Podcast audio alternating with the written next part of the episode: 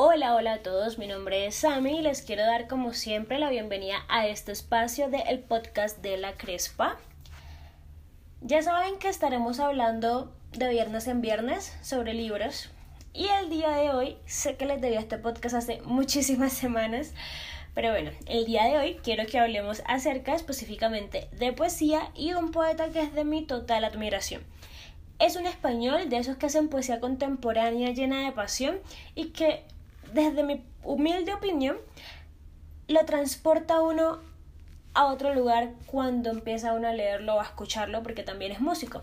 Espero que el tema sea de interés de ustedes y como siempre digo, que les aporte mucho. Así que tomen un cafecito y empecemos.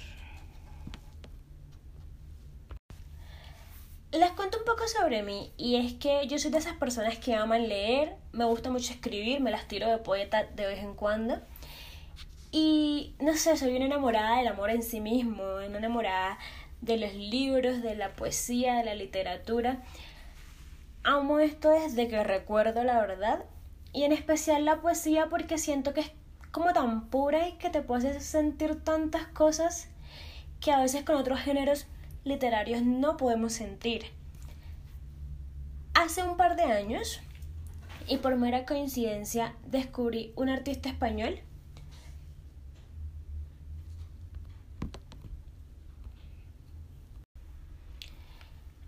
es uno de esos artistas que hace, hace música, hace un poco de poesía.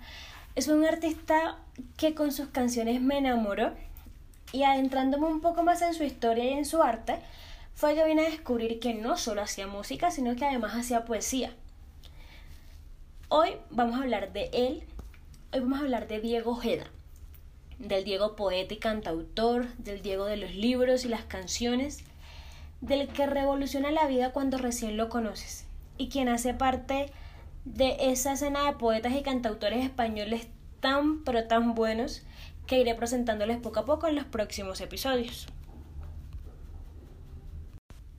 Diego es un treintañero, es de Islas Canarias, es de esas personas a las que uno podría llegar a envidiar, pero que es mejor si tomamos de referente pues creyó lo suficiente en su talento como para trabajar duro y disfrutar de él como pocos pueden, y le dio rienda suelta a su creación en lo que ya son varios libros y álbumes.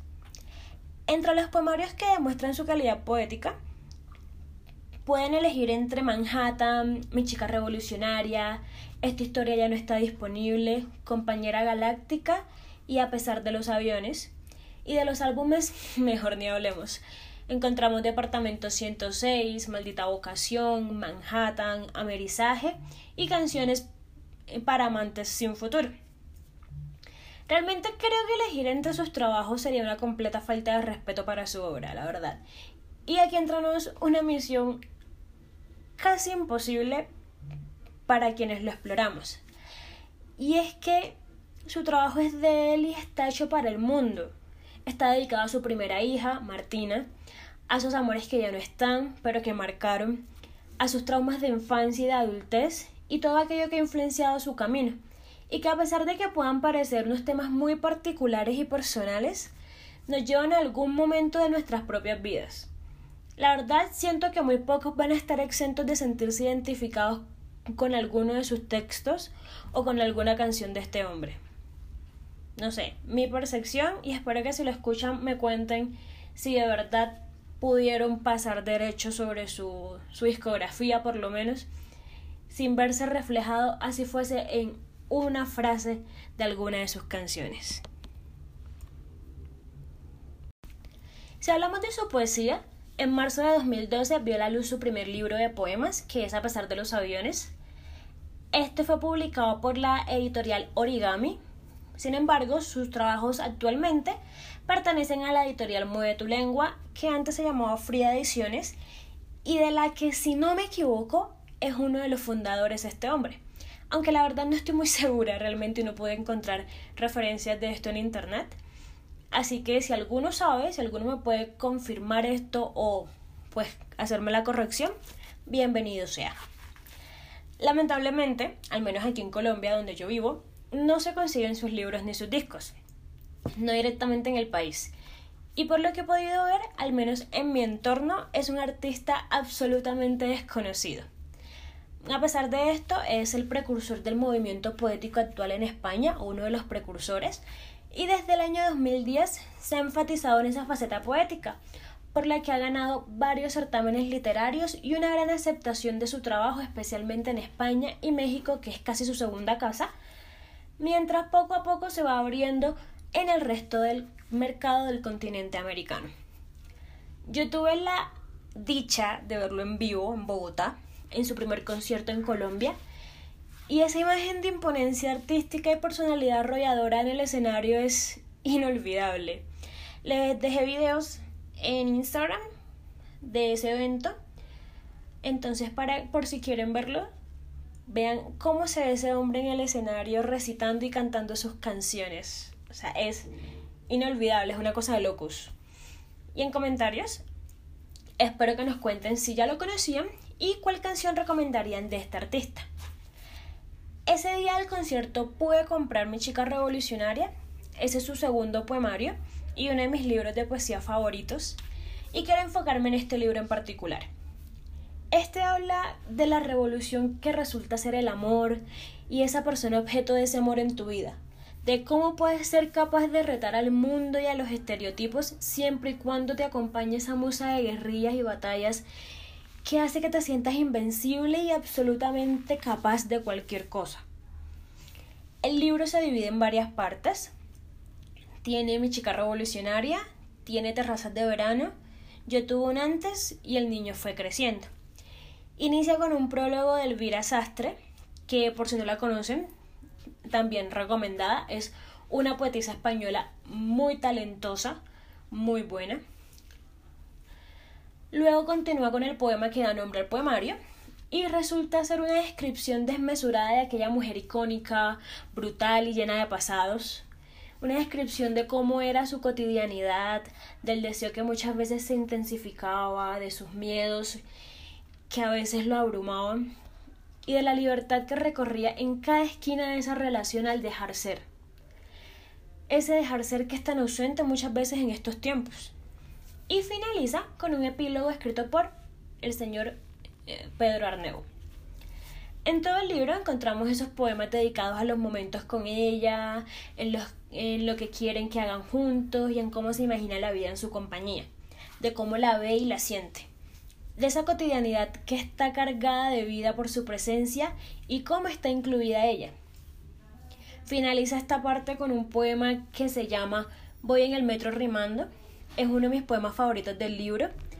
Es un escrito fuerte, rebelde, que describe esos pensamientos que se pueden tener durante un viaje a algún lugar y que tienen mucho inconformidad social, y que nos fulmina con una frase sublime en donde él dice que el arte si no lo cuidamos se muere y los mejores autores son independientes. Se las dejo ahí para su reflexión. El libro habla de pasados, habla de anhelos, de defectos y obviamente de poesía. Habla de sus ruinas y su vida, no solo ahora, sino en la infancia que tanto marca y nos hace en gran medida quienes somos de grandes.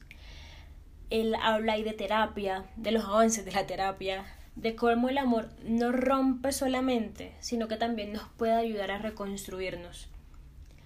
Así que les quiero compartir en este momento uno de los poemas, bueno, dos de los poemas del libro.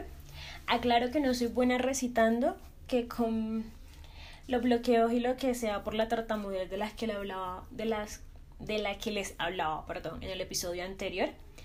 Lo voy a hacer. Es con todo el respeto del mundo y con todo el cariño a este autor.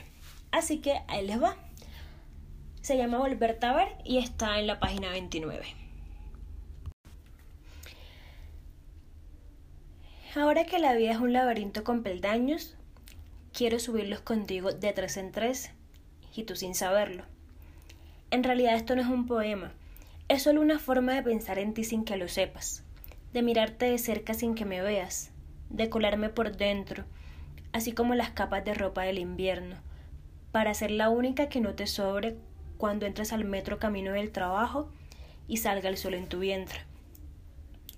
Mi corazón es parte de la lluvia, pero no vas a sentir frío porque soy un hombre feliz. Si quieres, podemos hablar de ingeniería forestal, de los latidos del planeta, de los viajes que hiciste sin mí a Canarias o de la hipérbole de un abrazo. También puedo volver a conocerte. Cada vez que me esperes con la mirada en silencio en algún café del centro. Sentada en la mesa del fondo como si fuera la primera vez. No sé nada de ti y te conozco. No tengo derecho, mucho menos permiso. Pero no sabes lo divertido que puede llegar a ser pisar charcos con treinta y tantos y mojarse el alma. Andar ligero de equipaje, porque es la mejor manera de volar sin turbulencias, y mandar un cohete a la luna con los planes que hicieron por ti. Con la paga extra y el máster, con el miedo a verte viejo y sin pareja. Encontrarte estaba escrito. Como si paseas solo por París escuchando a Damien Rice y llueve. Conocerte es un peligro, pero aprendí a vivir seguro, sentado al borde del precipicio, después de sentir con arnés durante tantos cuerpos y dormir con una brújula debajo de la almohada. Eres un enigma y a mí me pueden los misterios, igual que el material de esa pulsera que baila un tango en tu muñeca, y que solo fue una excusa para despistar a tus manos, para trazar en el reloj de tus ojos la hora de despedirnos. Tengo tiempo, algo de prisa y poéticamente un problema, el estúpido deseo de volverte a ver. Ahora y para finalizar, les voy a compartir otro poema que se llama Aviso por Palabras y que no solo hace parte de este libro, sino que también hace parte de una de sus canciones del álbum Amerizaje. Se los recomiendo, de verdad. Escuchen ese álbum, es demasiado bueno. Hablaremos de él en otro episodio. Entonces, aquí les va este poema. Si vuelves a recogerte el pelo con tanta alevosía frente a mis ojos, vas a despertar al dragón que duerme entre mis manos y no voy a hacerme responsable de los desperfectos. Mi corazón es un cine de verano cada vez que bajo al metro y la boca de destino es tu barrio. Llamo barrio a tus caderas, a las arrugas de tus ojos, al tatú de tu pie derecho, a los treinta y cuatro lunares de tu espalda. Tú tan revolucionario y yo tan zen, pero hasta los desconocidos nos miran con arte cuando te deshielas, cuando bajas la guardia y apagas el busca de las dudas, cuando retiras tu ejército, entonces quiero salir corriendo y borrarle la prisa a Madrid, bajarle el sueldo a tus jefes, curarme la alergia a los gatos, casar a tu novio con otra, presentarte a mi psicóloga, follarnos escuchando clásicos y pagarnos la jubilación. Si vuelves a recogerte el pelo con tanta alevosía frente a mis ojos, voy a cometer un disparate y van a llorar de envidia todos los poetas. Después de estos dos poemas espero haberles logrado hacer por lo menos que se interesaran un poquito en la obra de este autor, que por lo menos escuchen una de sus canciones, lean algunos de sus poemas diferentes a los que les acabo de recitar y que en serio les llene tanto como me llena mi suerte. Puede que Diego no sea el mejor poeta de la historia, puede que ni siquiera sea el mejor poeta de España, pero les reto a que lean alguno de sus poemas y me digan que no sintieron nada en lo más mínimo. En serio, personas, vale la pena darle una oportunidad a esta poesía. No solo de Diego, sino de estos poetas que les voy a ir mostrando a medida que el tiempo pase. A esta poesía que no es tan formal, que no es tan estricta, que no es tan intelectual como de pronto lo era hace algunos años, pero que sí está muy llena de belleza, de talento y especialmente de pasión. No olviden seguirnos en nuestras redes sociales. Si nos escuchan desde YouTube, les dejamos los links en la descripción y compartir el podcast si les gustó para llegar cada día a más personas.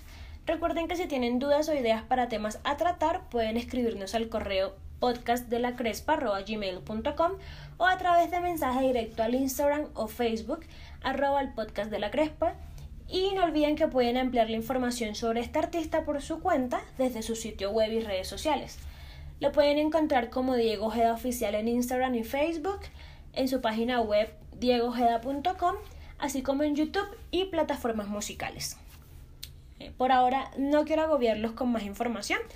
Espero que haya sido una charla amena y que estén conmigo en los próximos episodios de este podcast que hago con todo el amor del mundo para ustedes. Buenas vibras y hasta una siguiente charla.